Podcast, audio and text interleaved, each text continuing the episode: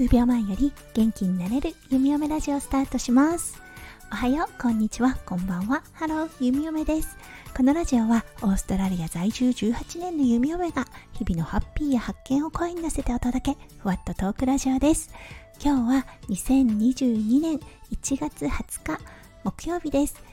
今日だったんですがオーストラリアはちょっと雨の模様となっております。昨日に引き続き寒い南風が吹いています。なのでね雨が降ってちょっと肌寒いようなオーストラリアから今日の配信をお届けいたしております。はいとはいえオーストラリア今は夏です。はい夏といえばあの飲み物。皆さんはお好きでしょうか？弓嫁は夏になるとやっぱり大好きです。はいそれはビール。今日はオーストラリアのビールについてお話ししようかなって思っています。それでは今日も元気に弓嫁ラジオスタートします。はいオーストラリアのビールですね。日本はね3種類のビールってありますよね。一般的に言われているビール発泡酒そして第3のビール。オーストラリアは特に3つに分かれているということもなく大きく分けると4つかな。うん。生ビールビールライトビール。これはアルコール度数が少ないもの。そして最近出てきました。アルコール0%のビール。日本ではもうしっかりメジャーなものとなっていますがオーストラリアに入ってきたのはとても最近です。はい。そしてねオーストラリア実はビールの種類とってもとっても多いんです、うん、いわゆるクラフトビールと言われているものがとても多いんですねもちろん国を代表するようなビールメーカーもあります。うん、皆さんも聞いたことあるかな？オーストラリアに来た方、1回は飲んだことがあるのではないでしょうか。アルファベットの V と B で BB とか Two Hees とかね、この2つがメジャーかな。味は、あ、うん、ビールって言ったような感じの味かな。特に VB は女の人はあまり飲まないビールですね。どちらかというと体をねよく使う肉体労働者の方が仕事終わりに飲んでるっていうイメージがあって女性がねあんまり BB 飲んでるっていうのは見たことがないですねそもそもねあんまりオーストラリアの女性ってビール飲まないんですよね弓嫁これにはちょっとびっくりしてしまって日本の方って女性男性問わずビール大好きじゃないですか。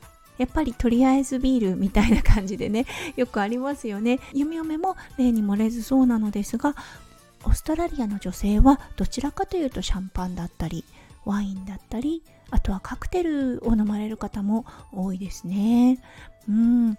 なので弓嫁がビール飲もうかななんて言うとちょっと驚かれたりします。はい。これはねやっぱり文化の差なのかもしれませんね。うん。そして弓嫁もビールは好きですがやっぱり VB トゥーヒーズのあたりはあまり飲まないですね。どちらかというと個性のあるクラフトビールが好きです。うん。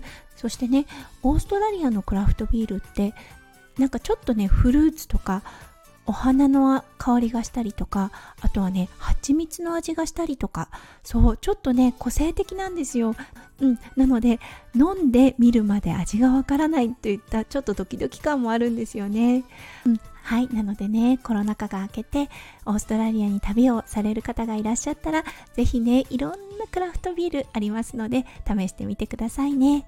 はいそしてお値段ですね。1本からでも買えます。そして6本24本っていう感じになっていて24本入りのケース 330mm から 375mm ぐらいのサイズになっています。それでうんセールをしてない場合はオーストラリアドル60ドルぐらいですね。日本円にすると5000円ぐらいかな。セールをしてて安くなっていると4000円ちょっとで買える時もあります。ということでちょっとビール飲みたくなった方もいらっしゃるのではないでしょうか。弓嫁の配信お昼となっていますのでもう少し待って今日の夜の晩酌はビールにされてみてはいかがでしょうか？はいということで今日はねオーストラリアのビールっていう感じでお話をさせていただきました。最後まで聞いてくださってね本当にありがとうございました。皆さんの一日がとってもキラキラとした素敵な素敵な一日になりますよう。そして今日の晩酌が飲まれる方であればとっても美味しいものになりますよう。弓嫁心からお祈りいたしております。はいそれではまた明日の配信でお会いしましょう。数秒前より元気になれる弓嫁ラジオ弓嫁でした。じゃあね。バイバーイ。